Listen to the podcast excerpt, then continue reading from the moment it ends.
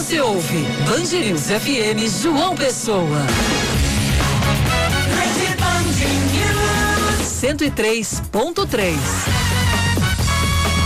Band News FM. Em um segundo, tudo pode mudar.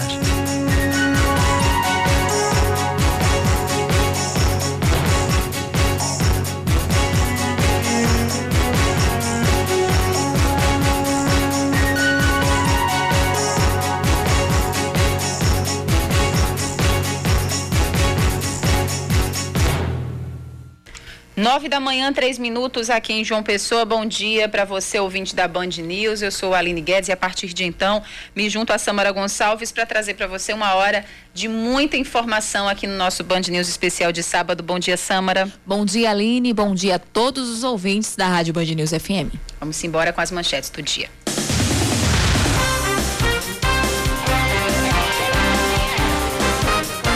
As tropas da Polícia Militar trabalharam na segurança das urnas eletrônicas, fazendo, escol fazendo a escolta desses equipamentos até os locais de votação. A, a, ação faz parte da Operação Voto Seguro, que começou ontem e segue até a madrugada da próxima segunda-feira e o fim das comemorações de apoiadores dos candidatos que vencerem as eleições. 4.500 policiais estão escalados por dia e 1.417 viaturas foram destinadas para executar a operação nas 223 cidades paraibanas.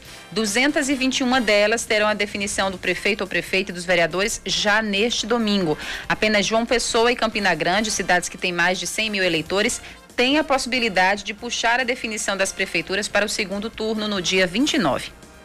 Às vésperas das eleições, o candidato à Prefeitura de Santa Rita, Adonis Gomes de Araújo Pereira Júnior, do Solidariedade, desiste da disputa. A renúncia foi divulgada ontem por meio das redes sociais do político. Com a saída de Adonis Júnior, o município apresenta nove candidatos para disputar a Prefeitura Municipal.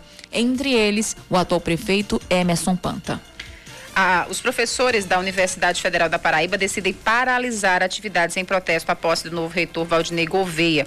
A paralisação está prevista para a próxima quarta-feira e foi definida ontem em uma Assembleia Geral realizada de forma virtual pelo Sindicato dos Docentes da UFPB. Valdinei foi o menos votado na consulta pública da instituição, mas foi empossado após ser nomeado pelo presidente Jair Bolsonaro no dia 5 deste mês. Desde então, servidores e estudantes da instituição protestam. A Caixa Econômica Federal abre hoje 11 agências em nove cidades para saque do auxílio emergencial. O atendimento acontece desde as 8 da manhã e segue até o meio-dia. Aqui em João Pessoa, três agências da Caixa estão abertas. Uma delas fica no centro, outra na Avenida Epitácio Pessoa, no bairro dos Estados, e a terceira no bairro de Cruz das Armas. Vamos falar de esportes. O 13 enfrenta o Manaus logo mais às 5 da tarde pela 15ª rodada da Série C. Para o jogo, o técnico Márcio Fernandes pode contar com a estreia do volante França e do atacante Felipe Alves, os dois últimos reforços contratados para a temporada. O Galo precisa vencer para abrir vantagem em relação à zona de rebaixamento, já que tem apenas um ponto à frente do Botafogo. O Belo só entra em campo na segunda-feira, às seis da noite, contra o Vila Nova, em Goiânia. Nove da manhã, seis minutos. Você, desde já, pode e deve interagir com a gente aqui na Band News FM Manaíra, mandando a sua mensagem pelo WhatsApp no 991 11 9207, 991 11 9207.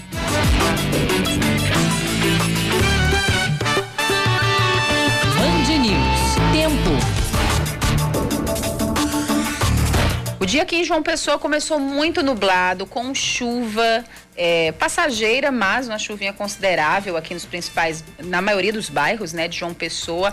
A nebulosidade permanece, mas o sol já deu as caras, já, o dia já começa a esquentar. Inclusive a previsão para esse final de semana é de um tempo muito quente em todo o estado, principalmente aqui no litoral. Nesse momento, os termômetros marcam 28 graus. Daqui a pouco a gente atinge a máxima, que é prevista para hoje, de 29 graus. A mínima, neste sábado aqui em João Pessoa, deve ficar na casa dos 24 graus. E em Campina Grande, Sâmara? Em Campina Grande, sol e aumento de nuvens agora pela manhã. Já à tarde, pancadas de chuva. A previsão de pancadas de chuva tanto para tarde quanto para noite. A temperatura mínima esperada de 22 graus e a máxima de 31 graus. Neste momento, em Campina Grande, os termômetros, os termômetros marcam 26 graus.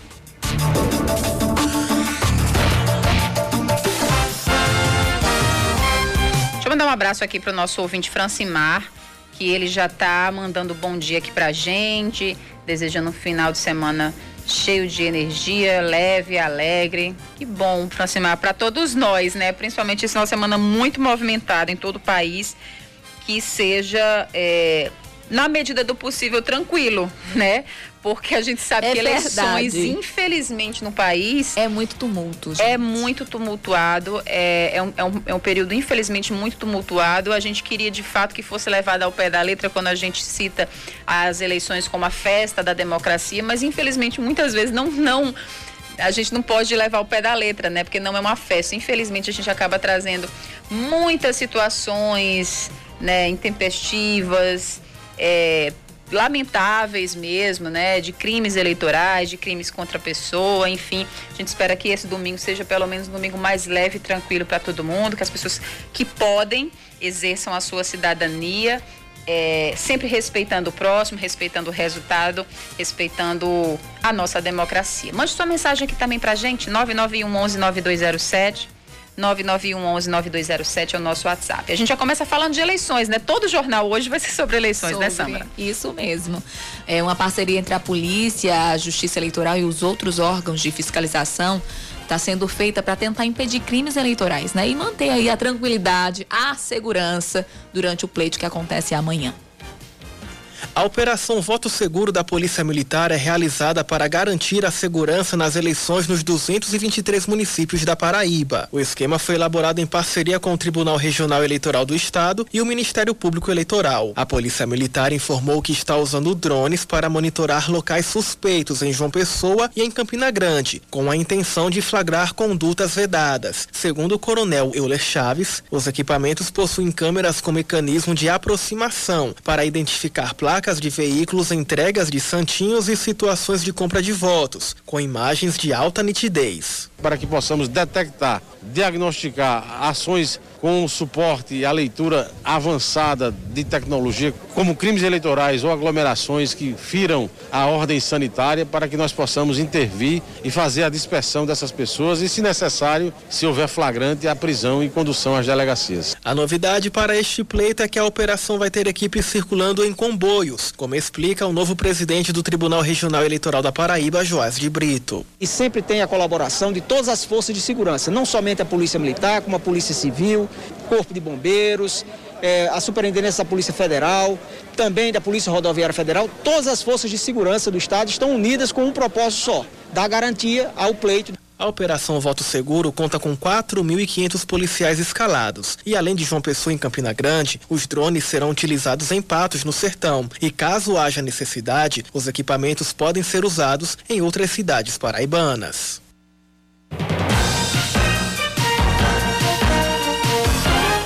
A gente segue ainda falando de eleições, que a ação da Polícia Rodoviária Federal, a Operação Eleições 2020, começou ontem eh, e segue até o próximo domingo. De acordo com a inspetora da PRF, Priscila Machado, o combate aos crimes eleitorais é feito principalmente em locais de acesso ou próximos às áreas de votação e também em pontos solicitados pela Justiça Eleitoral.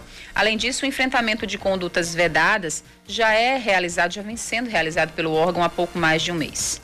Por exemplo, no último mês de outubro foram apreendidos mais de 260 mil reais é, no interior de veículos. É, foram três ocorrências nesse sentido, que esse dinheiro não tinha comprovação de origem e destino. Então, eles foram entregues à Polícia Judiciária, que está investigando a relação dessa, dessa quantia, dessa grande quantia em dinheiro é, com crimes eleitorais.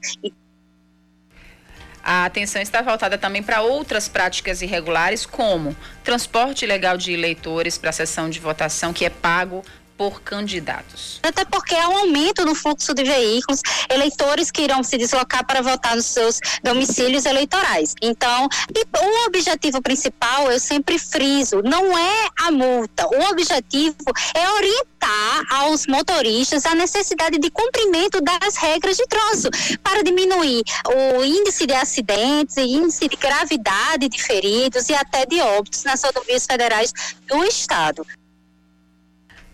As fiscalizações também serão voltadas para garantir a segurança do trânsito nos trechos mais movimentados e considerados críticos para acidentes. para observar esse tipo de situação de transporte ilegal de eleitores para zonas eleitorais, é, lugares próximos às votações, pontos de votação, né? Que também tem muito, principalmente no interior do estado e aqui na região metropolitana, tem muita ligação com as rodovias federais. Essa ação acontece de forma integrada com os demais órgãos de segurança pública do Estado e articulada pelo Tribunal Regional Eleitoral da Paraíba. Policiais rodoviários federais também estão presentes nos centros integrados de comando e controle em João Pessoa, Campina Grande e Patos. Esses centros vão facilitar a troca de informações entre as instituições e auxiliar no monitoramento de possíveis crimes eleitorais.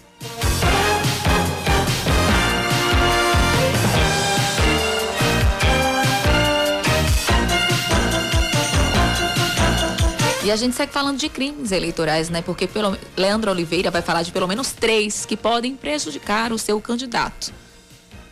A boca de urna acontece no dia da votação. É aquele aliciamento, suborno, indução para que o eleitor mude de candidato, momentos antes de ir às urnas. Segundo o advogado eleitoral Ricardo Sérvolo, a lei prevê prisão e multa. Seis meses a um ano de detenção para este crime, havendo a alternativa do condenado prestar serviços à comunidade pelo mesmo período, além do pagamento de multa que é bem salgada, que passa dos cinco mil reais. Ainda pode acarretar suspensão do título de eleitor, dificuldades para obter aposentadoria e não poder tirar passaporte e outros documentos. Outro crime eleitoral que pode prejudicar as candidaturas é o uso indevido da máquina pública. A prática ocorre quando o gestor usa o poder administrativo para favorecer determinada pessoa que está no pleito. Seja com é, uso de, de, funcionários públicos, é, objetos públicos como veículo, como qualquer bem público, para poder potencializar a candidatura de um aliado seu, de uma pessoa que ele queira. Além disso, existe a velha e conhecida troca de votos, quando alguém dá, oferece ou recebe qualquer vantagem após promessas eleitoreiras. Se não for dinheiro propriamente dito para a compra de votos, ela pode estar caracterizada, inclusive, com a mera promessa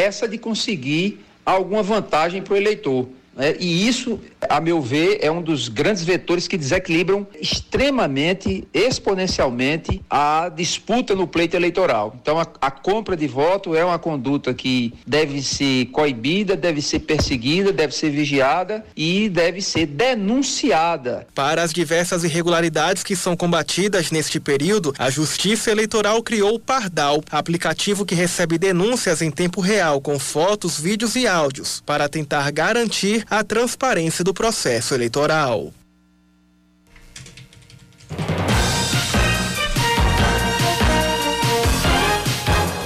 E agora há pouco, às nove da manhã, é, o juiz José Ferreira Ramos Júnior, que é presidente da Comissão de Auditoria da Votação Eletrônica, iniciou a cerimônia de sorteio das seis sessões eleitorais cujas urnas eletrônicas serão submetidas a procedimentos de auditoria. Esse processo é previsto numa resolução do Tribunal Superior Eleitoral. Não são todas as urnas que são auditadas. Eles fazem um sorteio e aí é, essas, esses equipamentos eletrônicos que passam por esse procedimento de auditoria. As três primeiras sessões sorteadas serão auditadas para verificação do funcionamento das urnas sob condições normais de uso, que é a votação paralela. E as, de, e as demais para verificação da autenticidade e da integridade dos sistemas que foram instalados. Amanhã, dia das eleições, as urnas sorteadas serão submetidas a esses procedimentos de auditoria. A auditoria de urnas é um procedimento utilizado pela Justiça Eleitoral desde 2002 com o objetivo de testar a segurança na captação e na contabilização do voto pela urna eletrônica. A auditoria vai acontecer nas urnas das três primeiras sessões sorteadas, a auditoria das condições normais de uso, como eu disse, que consiste em realizar uma votação paralela à votação oficial, para comprovar que o voto digitado pelo eleitor na urna eletrônica é exatamente o mesmo que foi escrito numa cédula de papel e em um terminal de apuração independente. Tudo é feito num ambiente filmado e fiscalizado e todos esses procedimentos são abertos ao público. Porque haja notícia, né, que surge dizendo que um candidato que o eleitor votou em um candidato e apareceu a foto de outro. Todo ano acontece Todos, isso, né? Todo ano acontece isso. Mas né? a bem da verdade, Samara, é que se existe algo, uma mínima, uma ínfima coisa em que nós brasileiros podemos nos orgulhar, é o nosso sistema eleitoral. Isso. Que é um dos mais confiáveis do mundo, um dos mais ágeis do mundo. É, isso, por mais que todos os anos, como você mesmo falou, e você que já trabalhou sempre nesse processo eleitoral, de fato, né, Samara, você sabe muito bem que todos os anos aparecem essas notícias, né, colocando em xeque a autenticidade, a, é, a idoneidade do processo eleitoral. Mas o processo eleitoral, de fato, do nosso país é um dos mais seguros do mundo, um dos mais ágeis, mais rápidos do mundo. E aí existe esse processo também que é feito desde 2002 para é, atestar essa veracidade é, de tudo que está sendo captado e contabilizado pela, pela urna eletrônica, né? Feito um sorteio e esse sorteio é aberto ao público, né? No TRE. É nessas urnas, né? Pelo menos. Pelo são... menos nessas seis urnas que são escolhidas, são sorteadas e entende-se que ela represente, né? Já que como é a feito maioria. um sorteio, represente a maioria. 9 e 19 a gente vai para um break rapidinho e voltamos já.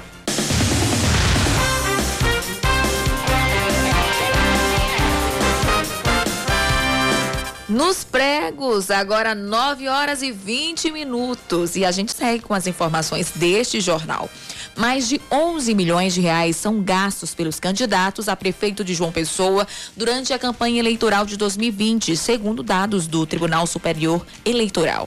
Já em Campina Grande, o volume de recursos empregados supera os 6 milhões e 400 mil reais. A maior parte do dinheiro é proveniente dos fundos partidários, mas há também recursos doados por pessoas físicas. Esse montante é referente apenas aos recursos declarados à Justiça Eleitoral. Na capital, quatro das 14 candidaturas declaram à Justiça Eleitoral que não tiveram gastos até agora. Em Campina Grande, os cinco postulantes apresentam despesas. A suspensão de comícios, passeatas e carreatas modificou o processo eleitoral, mas não foi capaz de reduzir os gastos da campanha. Por isso que a gente vê tantas campanhas, tantas propagandas e tanto marketing de alto nível. Acho que tem um dinheiro aí sendo derramado. Isso, porque né? isso foi feito nas redes sociais. Eles utilizaram mais as redes sociais este ano, né? Porque eram os únicos meios, ou melhor, eram, era, era a forma mais como é que eu posso dizer? Efetiva, né? Efetiva, que eles, é, de chegar a mais pessoas. Isso. Apesar que a gente viu muita gente fazendo corpo a corpo mesmo, abraçando, né? As senhorinhas de idade, dando beijo no rosto. A Dailton Lacê que o diga, né? É, não teve jeito, não né? Não teve jeito, gente. Não teve jeito, né? Para alguns não teve pandemia. É, de fato, infelizmente. Por causa da votação, nesse domingo a Prefeitura de João Pessoa vai fazer algumas mudanças e interdições no trânsito da capital. Os pontos de interdição estarão nos arredores do Fórum Eleitoral, no bairro de Tambiá, do Tribunal Regional Eleitoral no centro, do IFPB em Jaguaribe, do Colégio Olívio Ribeiro nos bancários, do Colégio Oscar de Castro em Cruz das Armas. Além dos bloqueios, devem ser monitoradas as imediações dos colégios Joselins do Rego, Gel Tambaú, Alice Carneiro, Leonel Brizola, Colégio Meta e Colégio Master. E se for o caso, a CEMOB pode promover também intervenções. Os ônibus circulam em horário especial amanhã até as sete e meia da noite. As linhas circulares 1500 e 5 e 100 serão reforçadas para facilitar a chegada dos eleitores aos locais da votação. A CEMOB disponibiliza os telefones 118 e o 987602164, 987602164, para que a população possa acionar as equipes em caso de problemas no trânsito e também obter informações sobre a circulação dos ônibus no dia do pleito. A Paraíba já soma 137.942 casos de Covid-19 e 3.193 mortes por causa da doença. Os dados são do último boletim divulgado ontem pela Secretaria Estadual de Saúde. Segundo o levantamento de quinta esta sexta-feira, foram confirmados 468 novos infectados pelo coronavírus. Até o momento, 112.055 pessoas conseguiram se recuperar. Mais de meio milhão de pessoas viviam na extrema pobreza no ano passado na Paraíba. Os dados do IBGE mostram 12,8% da população que tinha uma renda menor mensal menor do que 151 reais. O indicador paraibano é o sétimo maior do país, acima também da média brasileira de pessoas em situação de extrema pobreza, que é de 6,5%. Mas a Paraíba se mantém abaixo da média do Nordeste, de 13,7%. Em 2012, a proporção era de 10% e a partir de então começou a crescer e saltou para 11,2% em 2018. Além disso, cerca de 1 milhão e 600 mil pessoas estavam abaixo da linha da pobreza em 2019 no estado, o que representa 41,7% da população.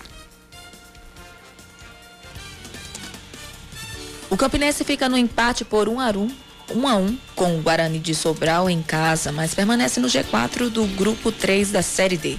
Os dois gols saíram antes dos 10 minutos do primeiro tempo e foram de pênalti. Esquerdinha abriu o placar para os cearenses e o paraguaio Eduardo Enxerri... Aline, me ajuda. Me ajuda. Que nome também, né? É, deixou que nome? tudo igual. Eduardo deixou tudo igual. Tudo igual. Eduardo Echeverria.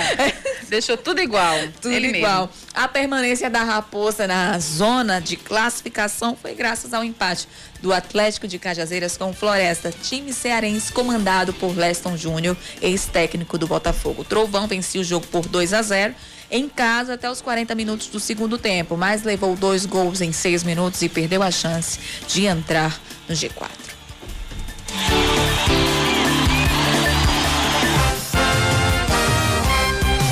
Ouvinte aqui participando com a gente pelo, pelo nosso WhatsApp 991 11 9207, o César lá de Mangabeira, e ele comenta o que a gente estava falando em, no último bloco, né, em relação a, a todo ano a, é, aparecerem queixas, né, surgirem queixas de eleitores dizendo: ah, mas eu votei em tal candidato, mas apareceu a foto de outro lá na urna e tal. E aí o César fala o seguinte: o que acontece é que eleitores analfabetos ou semi-analfabetos ou analfabetos funcionais digitam o número de outro candidato e, e aí questionam dizendo que apareceu foto Acontece de outro. muito isso, Aline, sabe? Porque às vezes a gente precisa, ó, oh, senhor, um, tá demorando um pouco de tempo, a gente tem que liberar lá, né?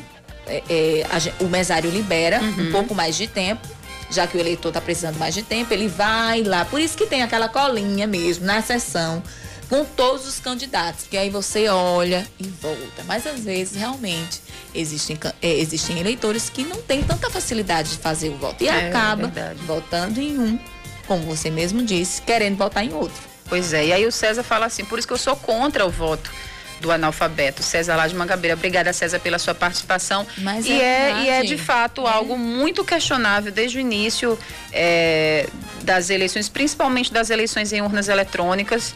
É, porque por mais que para a gente pareça algo muito fácil, muito rápido, muito simples, a gente precisa entender que para uma grande parcela da população não é. E aí essa população, essa parcela, essa fatia, acaba não tendo o seu direito exercido plenamente, porque ele quer votar, como você falou, voto, quer votar, a pessoa acaba votando acaba em outra, acaba anulando o voto. E esse né? ano ainda tá bom, viu, Aline? Porque só são dois candidatos.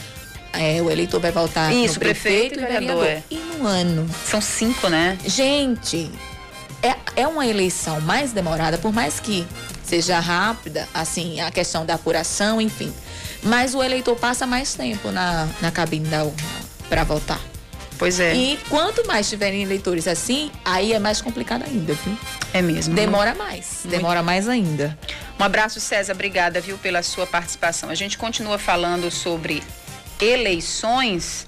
É, a coordenadora da Corregedoria do Tribunal Regional Eleitoral da Paraíba, Vanessa do Egito, foi entrevistada essa, essa semana aqui na Rádio Band News FM Manaíra e tirou dúvidas dos ouvintes sobre as eleições deste ano. A gente vai acompanhar agora. Agora a gente conversa com a Vanessa do Egito, ela que é coordenadora da corregedoria do Tribunal Regional Eleitoral da Paraíba. Ela vai conversar com a gente sobre os preparativos das eleições 2020. Seja bem-vinda à Rádio Band News FM. Muito obrigada, é muito bom participar do programa com esse astral todo. É um prazer estar com vocês, Cacá, Oscar. Estou aqui para esclarecer algumas dúvidas dos eleitores. Vamos lá então. Primeira pergunta é praxe, é a pergunta mais clichê que alguém poderia fazer para você, que você já deve estar azul e responder. Tá tudo pronto para domingo? Tá sim, tá tudo pronto para domingo. Te manda os preparativos porque há coisas que precisam né, de tempo.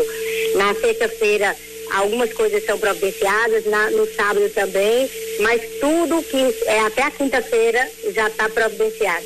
Por exemplo, uh, vamos aqui, os locais de votação, as salas onde vão funcionar as sessões eleitorais, elas já começam a ser preparadas já desta sexta-feira, né? Exatamente. Tudo já foi vistoriado, todos os colégios de votação já foram analisados, a, a, estrutura, a condição. Agora as urnas só começam a ser instaladas nos locais na sexta e no sábado, para que demande o menor tempo possível de, de guarda pelos policiais militares. Com relação à distribuição das urnas, elas só chegam no sábado, né? Exatamente. Elas chegam em alguns locais na sexta-feira, os locais mais distantes, e no sábado, naquela grande maioria dos locais, chegam na véspera mesmo da eleição. Vamos lá, no dia da votação, domingo, o que é que o eleitor não pode esquecer? Começando pela máscara, né, Vanessa? Perfeito não pode esquecer a máscara, porque só vai poder entrar na sessão eleitoral se estiver com a máscara. Não pode esquecer a caneta para evitar passar de um eleitor para outro ou então do mesário para o eleitor a caneta.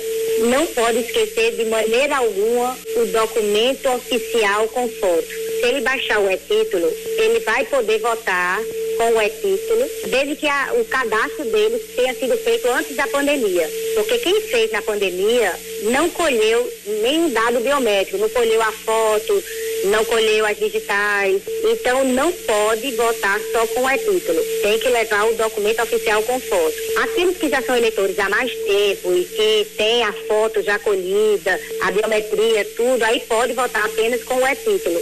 Então, para que o eleitor não se confunda, ele deve sim estar com a sua identidade, ou com a sua carteira de motorista, ou sua carteira de trabalho, algum documento oficial com foto. Lembrando que a carteira de estudante não é considerado documento oficial com foto.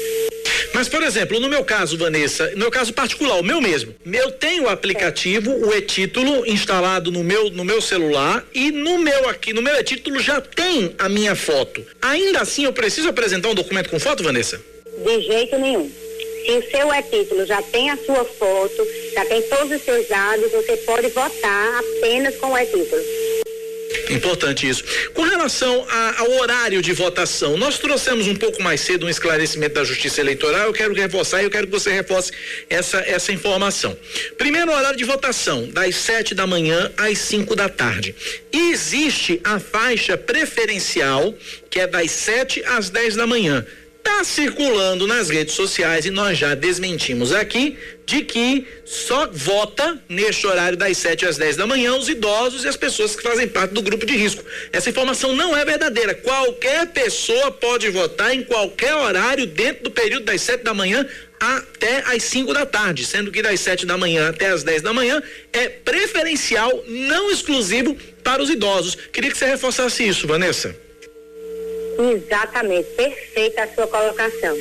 A Justiça Eleitoral, né, tendo uma atenção toda especial para as pessoas que requerem uma atenção realmente especial, né, que estão no grupo de risco ou que têm mais de 60 anos, reservou preferencialmente o horário das 7 às 10 para essas pessoas. Mas não quer dizer que você que vai dar plantão, que precisa votar cedo, que precisa exercer né, a sua cidadania, não possa fazê-lo no período de 7 às 10 da manhã, porque não tem mais de 60 anos ou porque não, ou porque não se enquadra em nenhum, nenhuma comorbidade.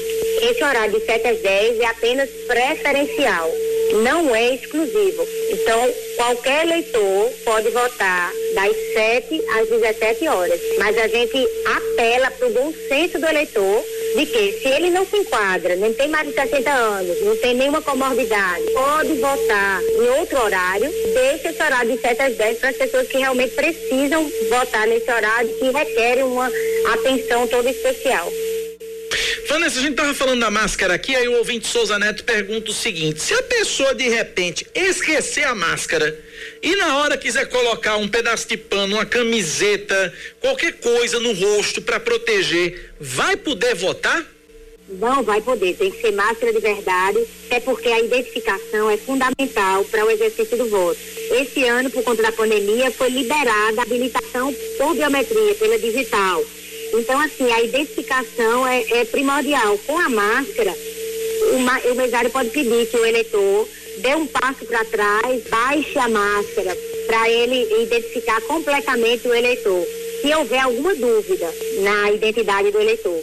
Pronto, e depois ele retoma e coloca na mesma hora a máscara para que não haja a mínima possibilidade de, de disseminação do coronavírus. A gente tem que ter todo o cuidado possível. E os protocolos de segurança, os protocolos sanitários vão ser obedecidos sim.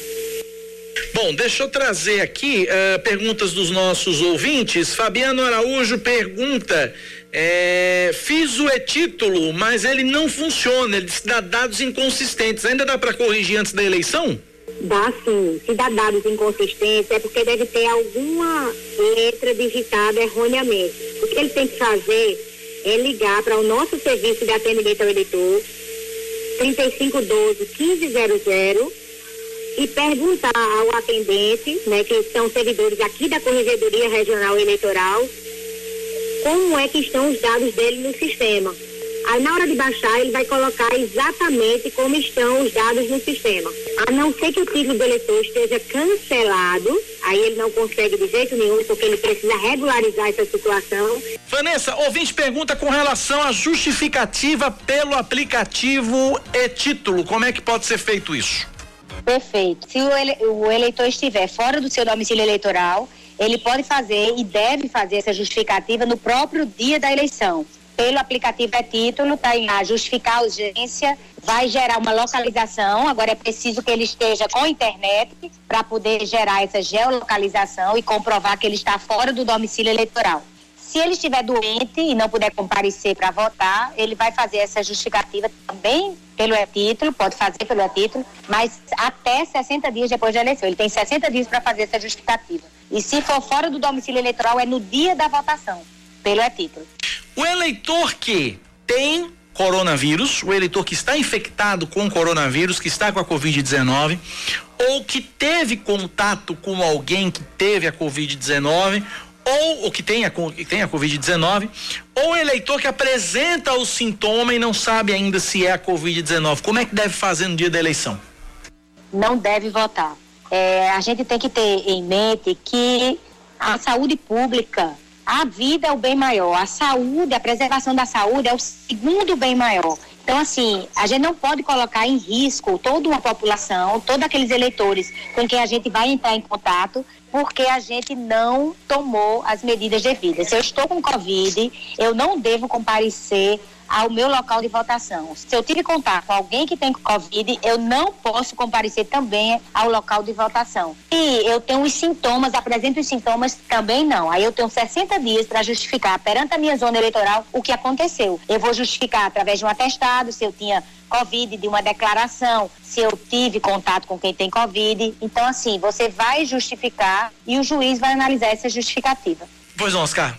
É, Vanessa, é, a gente sabe que quando os candidatos vão voltar, gera aglomeração, eles vão com seguranças, vão com, com apoiadores, enfim. Qual foi a recomendação dada pelo TRE para os candidatos nessa hora? Eles divulgam o horário, a sessão para os eleitores, apoiadores irem prestigiar esse momento, mas qual foi a orientação que foi repassada para as coligações para esse momento da votação de cada candidato? Que a gente sempre repassa, até em anos anteriores, em que não havia pandemia, é, em que não havia um empecilho maior a essa aglomeração, a não ser a legislação eleitoral que proíbe a aglomeração no dia da eleição, porque no próprio dia da eleição não pode haver propaganda eleitoral nenhuma, a não ser aquela manifestação individual e silenciosa da vontade do eleitor. Mais de um eleitor junto já é considerada aglomeração e é proibido pela legislação eleitoral. Só que este ano essa proibição vai muito mais além. Não é? Eu estou colocando em risco a saúde de milhares de pessoas. Então, a gente orienta os candidatos no sentido, recomenda que ele, eles vão exercer o seu direito e dever de votar, a sua cidadania, como os outros cidadãos, de maneira geral, que não são candidatos. Sozinhos, não é? lá na sessão eleitoral dele, não precisa fazer nenhum alarde, não precisa ter apoiadores. Os apoiadores dele deverão estar presentes nas urnas eletrônicas, né? São os votos a que cada um faz jus, né? Que o apoiador pode prestigiar um candidato é através do voto na urna. Então, se eu apoio determinado candidato, o que eu não posso deixar é de votar. Tenho que votar e tenho que demonstrar o meu apoio através do voto. Nunca com a presença, porque a gente está num período, né, que a aglomeração, que há o contato físico, isso tudo deve ser evitado justamente por amor, por atenção e por considerar aquele candidato como o melhor representante. A gente não vai querer que ele também adoeça e leve para muitos cidadãos. Vanessa, muita gente está perguntando aqui das mais variadas formas, eu vou resumir numa só.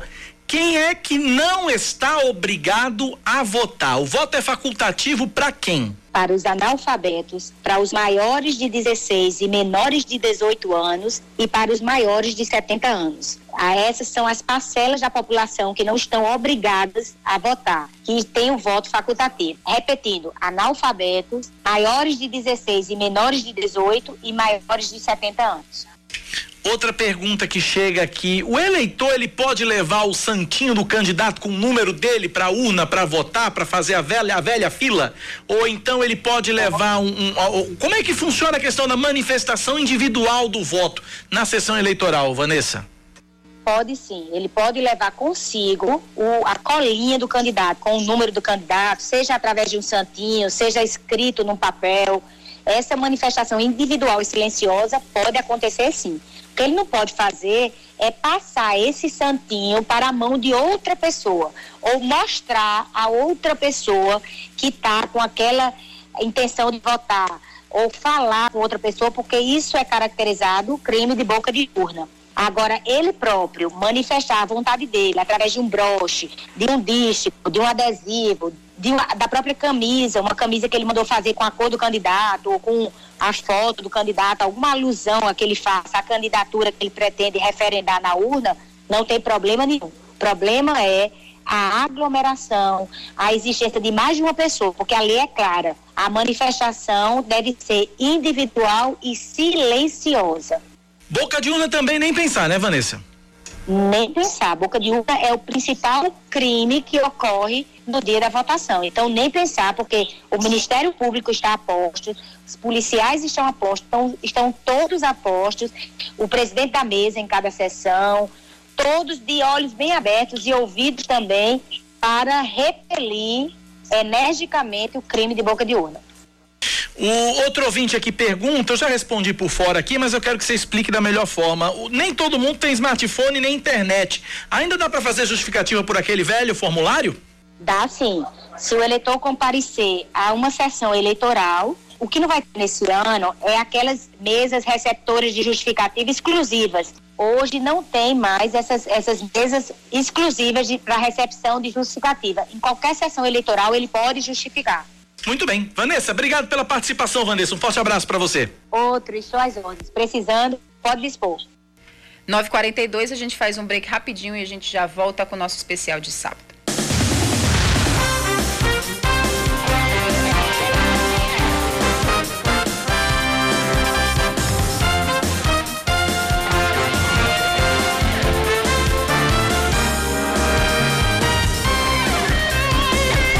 Nove da manhã, 40 minutos, voltamos ao nosso Band News Manaíra, especial de sábado.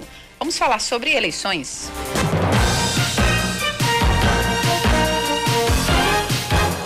Os recursos do fundo partidário dos candidatos a prefeito da capital somam quase 9 milhões de reais. Segundo o Tribunal Superior Eleitoral, quem recebeu mais recursos do partido foi o ex-governador e ex-prefeito Ricardo Coutinho, além de quase 1 milhão e 400 mil reais enviados, enviado pelos diretórios nacional e estadual do PSB, o socialista ainda faturou 60 mil que seria destinado à campanha de Anísio Maia. Quem também faturou receita na cifra dos milhões foram Cícero Lucena do Progressistas, Edilma Freire, do PV, e Valber Virgulino do Patriota, além de João Almeida do Solidariedade, Nilvan Ferreira do MDB, Raoni do DEM e Rui Carneiro do PSDB.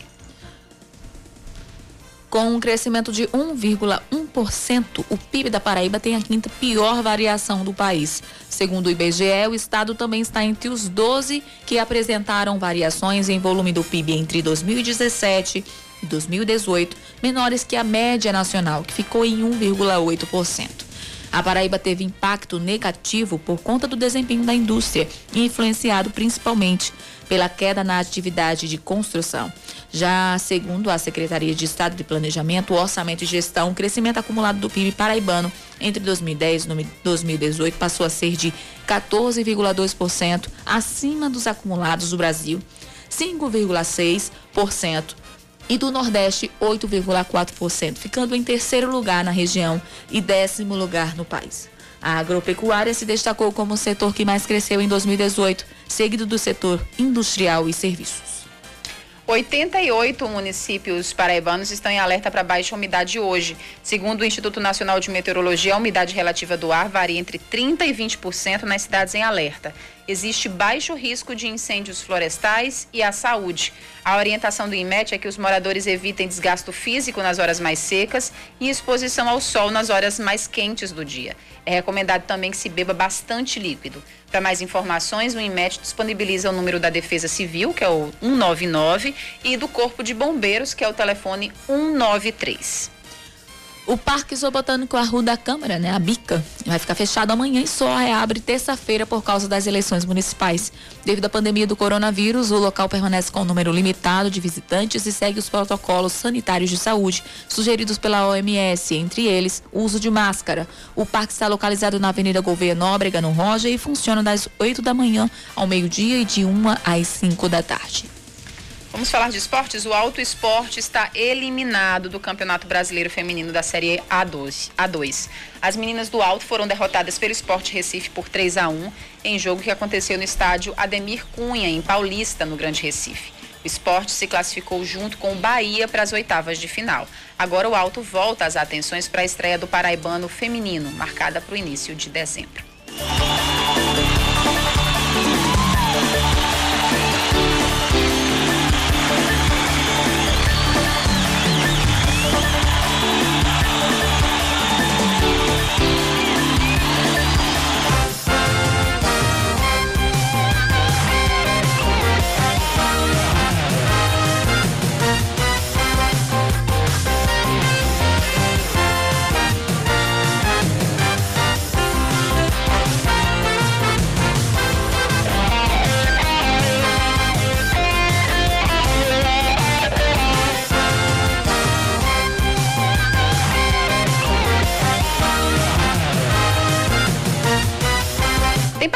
Dos ouvintes, mais ouvintes aqui no Band News Manaíra é, especial de sábado pelo WhatsApp 991119207. O Jair Santos, é, ele faz. Primeiro dá bom, dá bom dia e parabeniza a gente pelo programa. E faz um, um apelo. Ele diz que os moradores da Penha, Seixas, Jacarapé, Cidade Recreio, Quadramares estão clamando a CEMOB pela volta da linha de ônibus 508, que é um, um ônibus que faz esse trecho desses bairros via Epitácio Pessoa. O Jair diz que nenhum momento, né, porque a CEMOB vem fazendo essa a reativação de algumas linhas é, desde o retorno de algumas atividades nessa pandemia, mas há sete meses essa linha está desativada. E ele fala, é um absurdo, porque os moradores desses bairros ficam totalmente desassistidos em relação a esse trecho daqui de João Pessoa, que é a Avenida Epitácio Pessoa. Tem muita gente que trabalha na Epitácio Pessoa, que precisa é, fazer esse trajeto todos os dias, e aí precisam ter que ir para a integração, para poder pegar um ônibus, para ir para Epitácio Pessoa, não tem mais essa linha direta.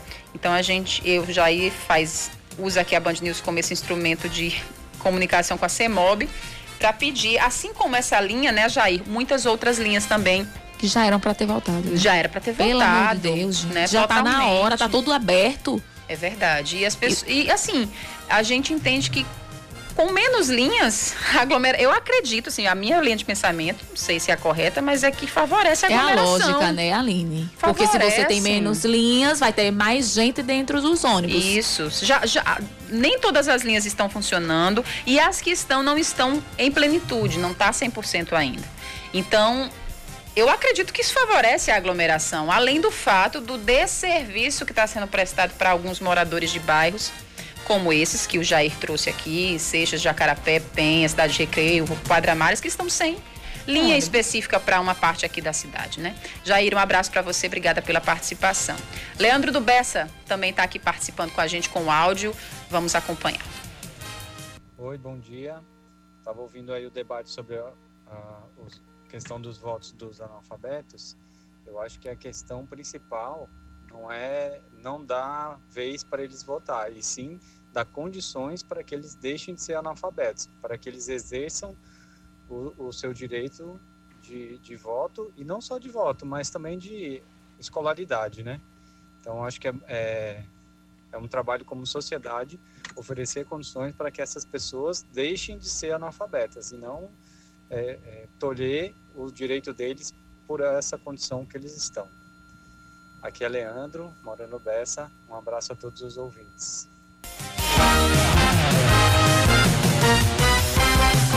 Perfeito, Leandro. Perfeito, é isso. Né? Eu acho que o caminho não é, não é tirar esse direito, né?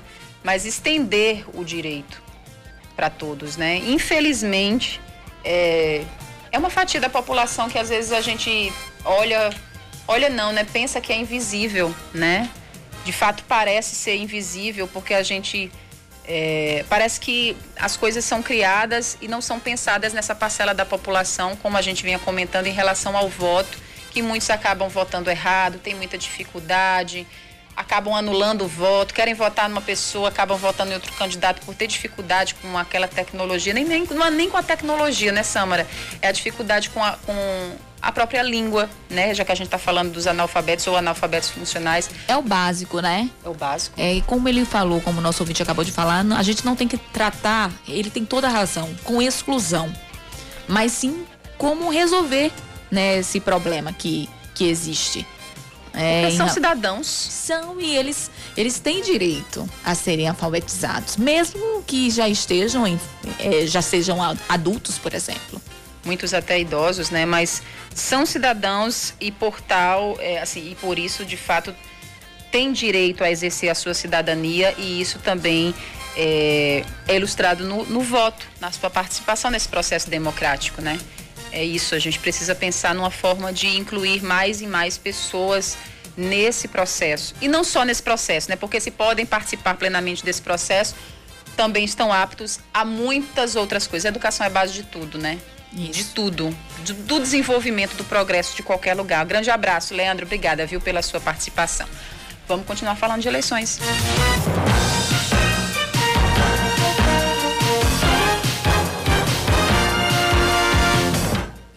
E enquanto a gente discute educação, os candidatos, né?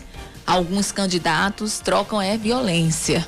Verdade. É, é um é grande exemplo, né? é. Um grande exemplo. Não é? Na verdade, às vezes não é nem, não são nem os candidatos. Vou até corrigir aqui para não ser é, injusta. Ah, os correligionários, enfim, os apoiadores. É, essa corrida para as eleições municipais de 2020 tem sido uma das mais violentas desde a redemocratização no Brasil. Meu Deus. Na Paraíba, pelo menos 10 casos entre assassinatos, atentados e ameaças contra políticos foram registrados. Os dados são da ONG Terra de Direitos e Justiça Global sobre violência na política. Atos de agressão, ameaças, insultos e até assassinatos e atentados estão se tornando cada vez mais frequentes durante as disputas eleitorais. Dados da organização Terra de Direito e Justiça Global reuniram 327 registros de violência política nos últimos quatro anos em todo o país. Aqui na Paraíba, dezenas de casos foram notificados. Mas, de acordo com o juiz eleitoral da Paraíba, Dailton Lacê, existem diferenças na tipificação de crimes eleitorais, já que é preciso relacionar a violência com os atos políticos. O crime eleitoral é um, por exemplo, os crimes mais comuns eleitorais, eles ocorrem muito no dia, que é a boca de urna e a questão de, de da corrupção passiva e ativa, você receber dinheiro, dádiva, presente para votar em determinado candidato. Isso sempre ocorre normalmente poucos dias que antecedem a eleição ou até mesmo no dia. Esses são os mais comuns. Agora, pode haver um acirramento por questões de ideológico, por questões de bandeiras político-partidárias e um, um eleitor agredir o outro, causar uma lesão corporal de natureza grave ou leve, aí é um crime comum, tem apenas como pano de fundo o cenário eleitoral, né? o cenário da, daquele movimento, daquela eleição que está se realizando. Recentemente, em Monteiro, no Cariri Paraibano, o carro da candidata a vice-prefeita da cidade, Edna Henrique, foi alvo de tiros de grosso calibre enquanto ela visitava uma comunidade rural. Na cidade de Santa Terezinha, no Sertão, o candidato à prefeitura, Arimateia Camboim, foi espancado por criminosos após uma quadrilha de assaltantes invadir a fazenda dele. Os homens levaram joias e dinheiro e até o momento ninguém foi preso. O delegado Fábio Maia explica que a tendência é que esse tipo de crime tende a aumentar neste período eleitoral e por causa dessa triste expectativa foi necessário expandir as equipes da Polícia Federal para determinados municípios. Então a gente se distribuiu, nós ficou responsável pelas zonas eleitorais que são das unidades onde a gente tem delegacia. Então, no caso, a nossa superintendência aqui, na Paraíba, em João Pessoa, a gente está cuidando de João Pessoa, Cabedelo, Conde, Bahia e Santa Rita. É, a nossa delegacia de Campina Grande, a gente está com efetivo lá também para atender as zonas eleitorais que atendem o município de Campina Grande e alguma eventual zona contígua. Também Patos, que são nossas duas delegacias de interior, Campina Grande e Patos. A pedido da Justiça Eleitoral, nós mandamos equipes também para alguns municípios do interior, que eles, com base nos critérios deles, da Justiça Eleitoral, definiram que seriam estratégicos. Então nós mandamos, estamos mandando equipe para a cidade de Itaporanga, estamos mandando equipe para a cidade de Cajazeiras, estamos mandando equipe para a cidade de Bananeiras e recentemente o presidente do TRE pediu que a gente também mandasse equipe para a cidade de Guarabira. Na última semana, pelo menos quatro cidades da Paraíba pediram o apoio de tropas federais como reforço na segurança das eleições deste ano. Alhandra, Pedras de Fogo, Fagundes e Brejo do Cruz integram o grupo que possui a autoria dos primeiros pedidos de intervenção.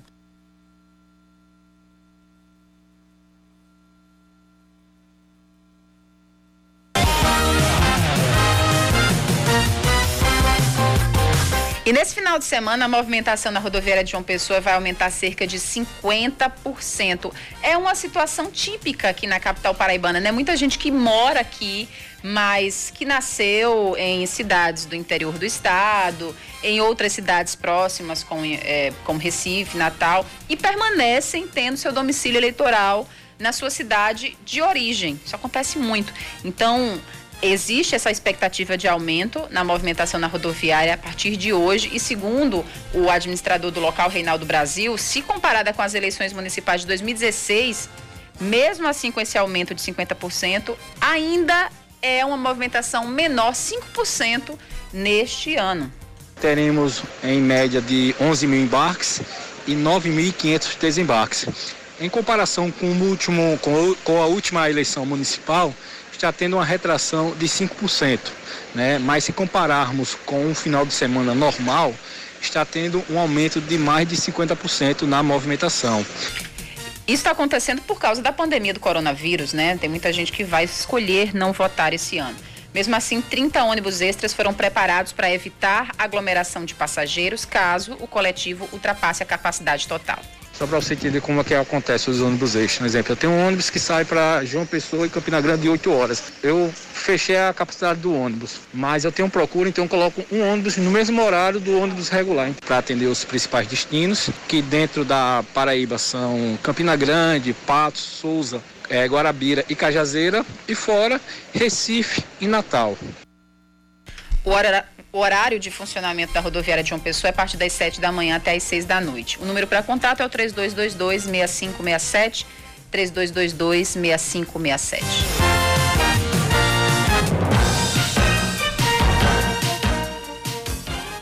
E amanhã a gente vai estar tá aqui, viu, Aline Guedes? Vai estar tá aqui atualizando os nossos Verdade. ouvintes, né? Trazendo é, as atualizações do pleito, ocorrências, apuração dos votos, análises do cenário político do Estado. A gente vai estar tá aqui trazendo para você as atualizações as novidades das eleições 2020, do dia da votação, né?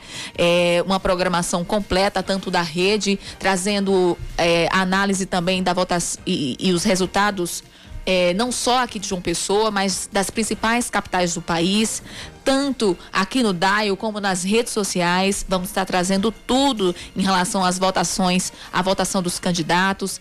Eu vou estar aqui, você, Aline Guedes, vai estar Sim. aqui, Yuri Queiroga, Cacá Barbosa, Rejane Negreiros, Leandro Oliveira, Oscar, Oscar Neto. Neto toda a nossa equipe aqui no domingo para atualizar, para trazer as informações, para você acompanhar tudo que acontece, não só aqui em João Pessoa, mas em todo o estado, em todo o país. Né? As eleições 2020 é aqui na Band News FM.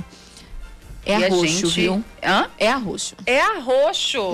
e quem não aguentar que corra, meu bem. Meu Amanhã, Deus, a partir não... das seis da manhã, estaremos aqui. Olha, se fosse você, era lavando louça, tomando café, indo ao local de votação, Escutando voltando ao local de votação, descansando. E lá, ó, 103.3 FM ligado direto, porque a gente garante informação aqui o dia todo, tanto em rede quanto local. A gente está preparando uma programação especial, não só com notícias no reloginho da Band News, mas com programas especiais, com jornais exclusivos, com entrevistas, enfim.